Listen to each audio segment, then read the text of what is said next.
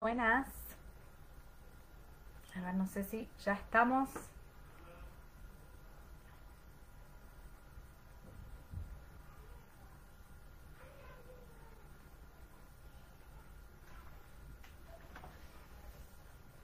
Bueno, ahora aparentemente estamos. Así que, antes que nada, Yahua Top, les doy la bienvenida una vez más. Les pido disculpas, la semana pasada pandemia. O sea, es la única explicación que tengo. Se complicó. Así que seguimos aquí en eh, el shiur de hacia una vida plena de sentido. Llegaremos ahí. Llegaremos. Esta semana vamos a ver cómo unir estas dos cuestiones de las que veníamos hablando. Cómo vamos a unir el cuerpo y el alma. Que por supuesto que ya están unidos. Lo que nos pasa es que no tenemos noción de eso. Los pongo un poco en sintonía, a ver si se acuerdan lo que veníamos viendo hace unas dos, tres semanas atrás. Hola Ine, ¿cómo va? Gracias por acompañarme. Bueno, entonces, estamos en Hacia una vida plena de sentido.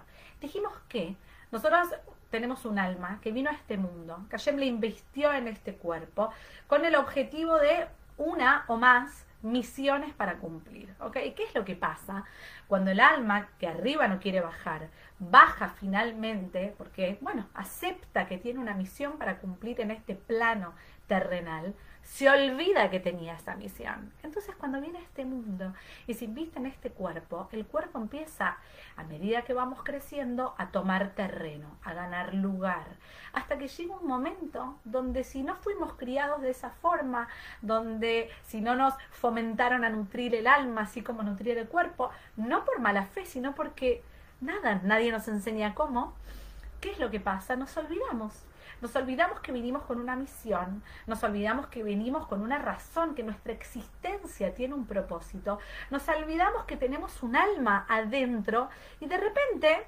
pensamos que lo único que existe es esto, es esto, es este cuerpo, esto que estoy haciendo, esto que me vende el mundo. Pero muchas veces, y gracias a Dios, empezamos a sentir un vacío, empezamos a sentir que algo nos falta, empezamos a estar incómodos con nuestra propia existencia, empezamos a buscar y empezamos a buscar muchas veces afuera, cuando en realidad siempre la respuesta está adentro. Habíamos dicho que era el alma que tocaba la puerta para poder ser escuchada, para que el cuerpo, todo, esta, todo esto, pueda entender de que hay algo ahí que es lo que me mantiene vivo y que es esa chispa de Hashem que existe en mí y por la cual justamente todos los días y cada instante sigo en este plano. Entonces hasta aquí estábamos un poco más profundo, pero por lo menos para hacer un resumen. Y de aquí vamos ahora en adelante. Entonces dijimos que la primero, lo primero es reconocer que tengo un alma, que brilla dentro mío y que hay un conflicto. ¿Qué conflicto habíamos dicho? Hay un conflicto entre el cuerpo y el alma. Hay un conflicto en el alma divina y el alma animal. Hay un conflicto en el cual cada una busca, digamos, cosas diferentes el alma divina busca apegarse a Shem, porque entiende, porque comprende, porque acepta más que todo, que tiene una misión que está ligada a él. ¿Se acuerdan que dijimos que es como la llama de la vela? Y el cuerpo, esta parte nuestra, esta alma animal, ¿qué es lo que busca? Busca los placeres pasajeros, los placeres de este mundo terrenal. Entonces, mientras que cada una busque algo separado, y no vamos a lograr justamente que puedan encontrarse. Y es ahí cuando nunca voy a poder sentirme en eje, donde no va a haber una coherencia en mí, porque no la hay dentro de mí. Entonces, lo primero es entender y aceptar de que este conflicto existe. ¿Ok? No lo entiendo, perdón, es aceptar. No lo entiendo para nada, o sea, porque es algo que me excede, excede a mi razón pero acepto, acepto de que tengo un alma dentro, acepto que esta está en conflicto con este otro lado mío, porque buscan cosas distintas. Entonces, ¿ahora qué hago? ¿Cómo hago para esta en la que me convertí, esta que estoy siendo ahora, que por lo menos en mi caso tengo 36 años, entienda y pueda fusionar esas dos partes que la componen? ¿Cómo se hace? ¿Cómo empiezo a escuchar algo que ni sé dónde está? ¿Cómo empiezo a escuchar algo que no, que no o sea, que no me habla técnicamente con palabras? ¿Cómo empiezo a conectarme con esto que no veo y no sé qué hacer? ¿Ok? Entonces, aquí tenemos como siempre. Entonces, lo primero es que aceptamos esto. Aceptamos que hay un conflicto. ¿Para qué lo aceptamos? Para poder guiar, sabemos hacia dónde queremos ir, cuál es nuestra visión. Nuestra visión es poder lograr que las dos vayan en conjunto, que yo pueda a través de este cuerpo que tengo en este mundo terrenal, lograr la misión que ayer me encomendó para mi alma, o sea, que mi alma pueda ser en este cuerpo y que pueda transformarse, transformarlo y transformar al mundo en conjunto. ¿Qué pasa si no entiendo esto? Pueden pasar dos cosas. ¿ok? ¿Qué pasa si dejo al cuerpo por un lado y al alma por el otro? Uno dice, bueno, pero yo la verdad que viví hasta este momento bárbaro, divino, sin tomar noción de esto que vos me decís, como, ¿qué me cambia? Entonces la realidad es que esto puede irse para dos lados. Aquel que realmente no termina de tomar conciencia, ¿sí? Primero que la vida, seamos realistas, queda un poco chata. Porque uno dice, bueno, ya está. Me levanto esto, pum, pim, cha, pum. Me levanto esto, pum, pim, pa, chu. En cambio, cuando uno entiende esto, cuando uno acepta, cuando uno se entrega, se da cuenta de que su propia existencia va mucho más allá que su propia existencia que su propio deseo material, que su propio deseo fugaz. Entonces, cuando no tomamos conciencia de esto, dejamos a los impulsos, a los instintos que nos dominen a nosotros, porque al fin y al cabo bailo al compás de lo que quiero en este momento. Y lo que quiero en este momento es tan cambiante varía en función de la que estoy siendo, de lo que me pasó, de lo que si tuve un problema con fulana, con mengana, si hoy me levanté con el pie derecho, con el pie izquierdo, si hoy quiero así, hoy quiero asá. Entonces al final vamos por la vida diciendo cuán libres somos. ¿Sí? Yo soy libre, a mí nadie me dice lo que tengo que hacer. Y sin embargo, somos completamente presos a nuestros propios instintos y nuestras propias emociones cuando no hay un propósito mucho más profundo, ellas nos dominan porque no hay algo más que pueda darles una guía hacia dónde ir. Son ellas las que mandan. Son ellas las que dominan todo mi ser. Y del otro lado, cuando sí tomo conciencia de esto, y me voy para el otro lado, porque tomo conciencia de esto y no quiero que nada me, me separe de este lugar que me di cuenta. No quiero más nada, no quiero más nada, no quiero escuchar, no quiero escuchar a nada de lo material ni lo que me venden, no, no, no, no, que puedo recaer en qué. Justo acá tenía la palabra exacta, acá Simon Jacobson, que dice arrogancia espiritual. ¿Qué es arrogancia espiritual? Bueno, me quedo acá donde estoy, ¿ok? Me quedo yo nutriéndome a mí, me quedo acá realmente como conectada, pero me aíslo de la afuera porque escúchame, ahí no quiero volver. ¿Para qué me voy a conectar con eso que está ahí? Y bueno, sin ir más lejos, venimos justamente de la para allá de los Merraglim, de los espías. No quiero volver a ese lugar, no quiero ir a ese lugar donde por ahí me ponga en jaque o me ponga pruebas que yo ya pasé, ¿para qué las voy a volver a pasar? Mejor me quedo acá, en esta burbuja que estoy construyendo. Listo. Y no, porque el cuerpo es el canal, dijimos, para que el alma pueda cumplir su misión en este mundo material. Las dos necesitan trabajar en conjunto, fusionadas, logrando mirar la vida a través de los mismos ojos, conectándose con este mundo material, pero a través de los ojos de la divinidad con un propósito mayor. No como por comer, no voy a trabajar por ir a trabajar, no me levanto porque me levanto, sino que todo eso está atravesado por la presencia de Hashem y todo eso que hago tiene un propósito mayor. Sin ir más lejos, cada día cuando nos levantamos, por ahí aquellos que me escuchan, uno dice, bueno, yo ya lo digo, pero para aquel que no lo dice, aquel que lo dice también, cuando me levanto, y digo Modeani y le agradezco, hay un versículo que se dice, un pasú que se dice, que es Modeani le faneja, melejai bekayam, shehezar tabin ishmati bejemblar baba emunoseja.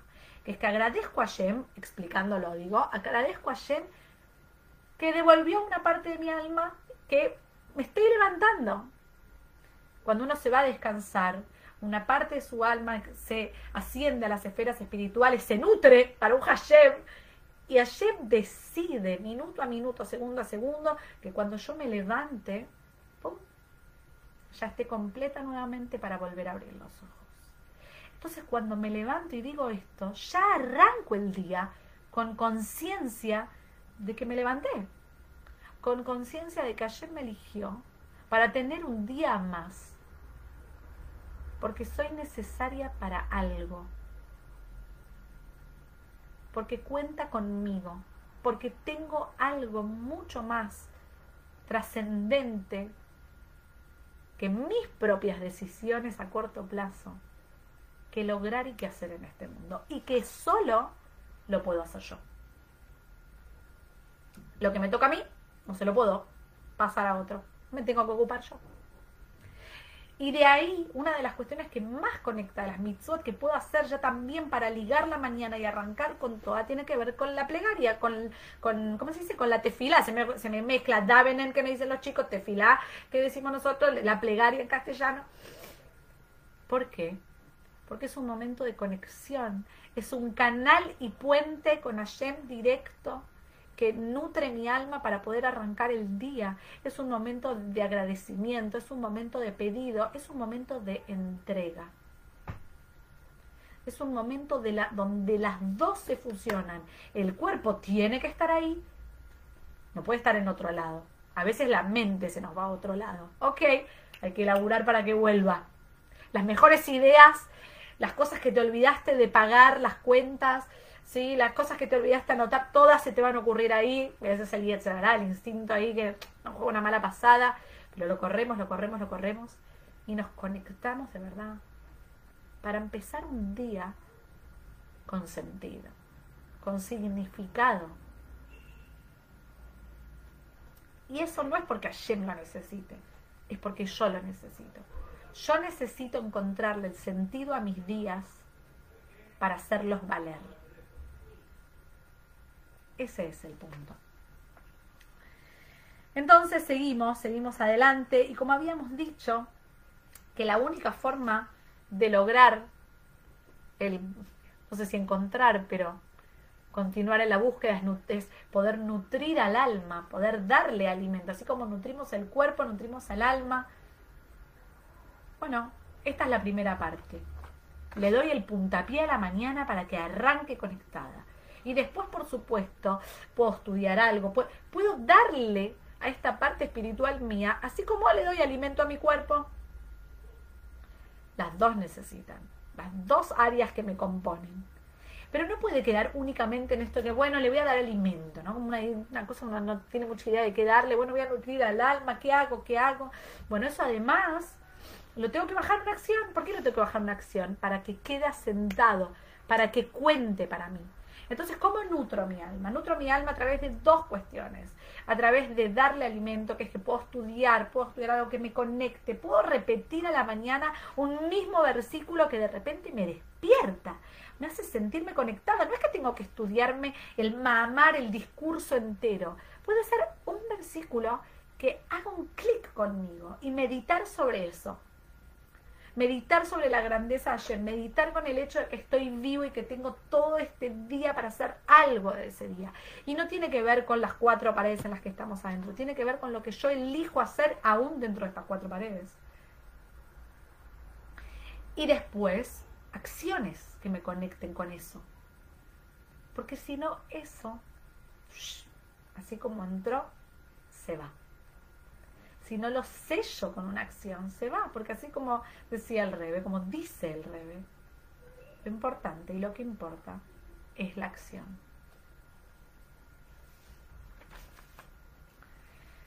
Entonces me gustó que había, justo se los traje literal, que dice que la vida es un viaje, ¿no? Bueno, yo le agrego que la vida es un viaje que vale la pena ser vivido y ser vivido con la intensidad que amerita. No la intensidad, no, no, no, no, no. Con la verdad que amerita. Y empezar a pensar con qué adornamos esta vida, qué cosas para nosotros son importantes y si realmente son importantes.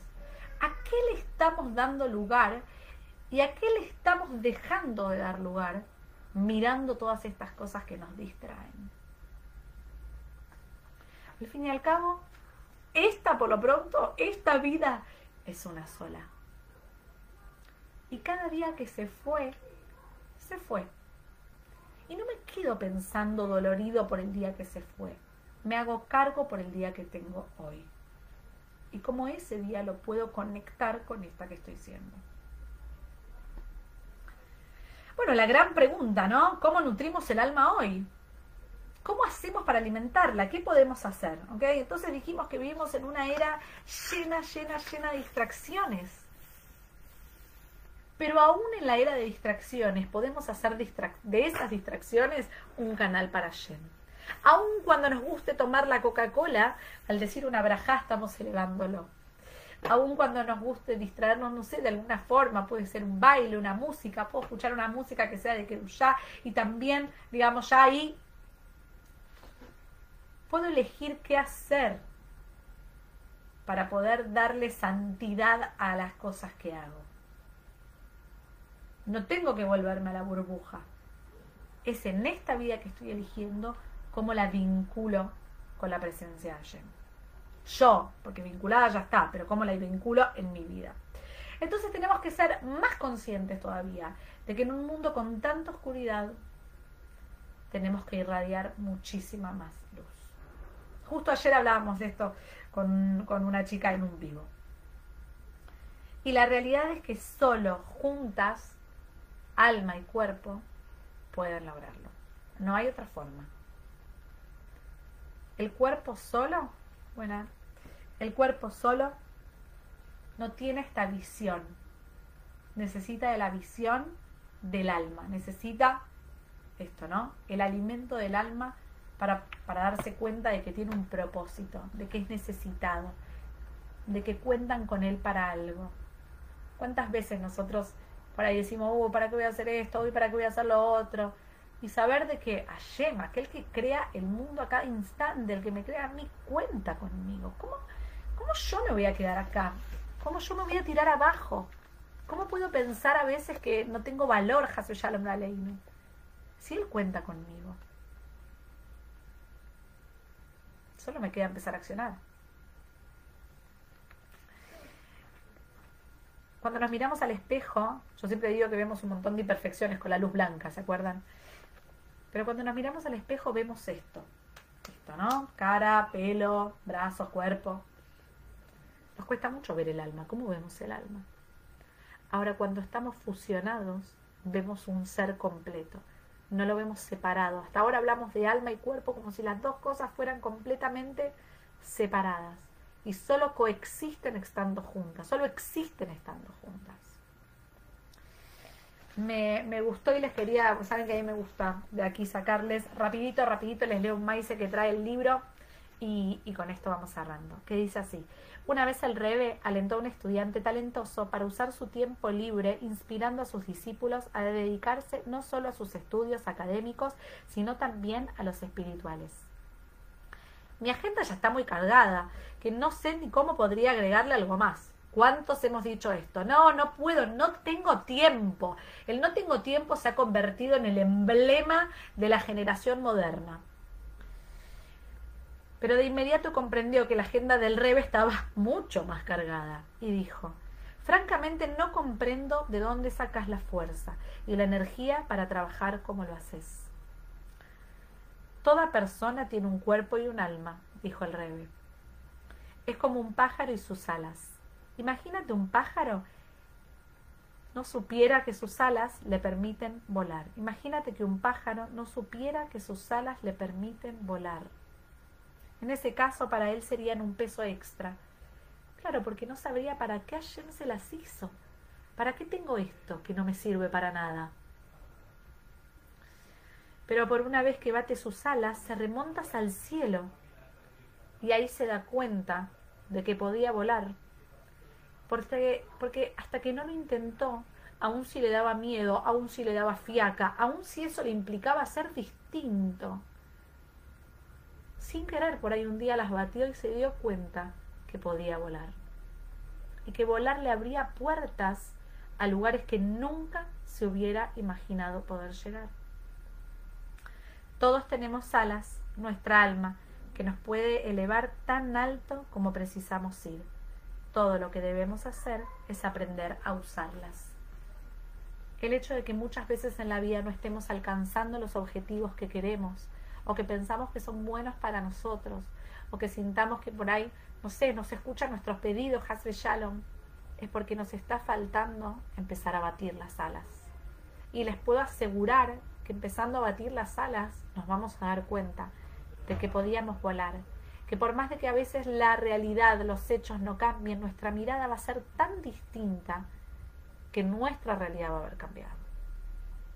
Pero bueno, es cuestión de dejar o entender y aceptar y continuar esos miedos, esa falta de ganas pasajeras y poder conectarnos con lo que realmente es importante, que es con uno mismo y con la misión que tenemos en este mundo. Así que les deseo una hermosa semana. Tenés una semana muy, muy, muy importante. Esta semana es Gimel Tamus. Fabren en general es el día miércoles a las 20, 20.30 si no me equivoco. Y con ISEF tenemos el Fabren en el día jueves a las 20.30. Así que bueno, Satayem ya verán toda la información. Pero bueno, aprovechen la energía de esta semana. Es una muy buena semana para animarse a desplegar las alas. Chao, chao.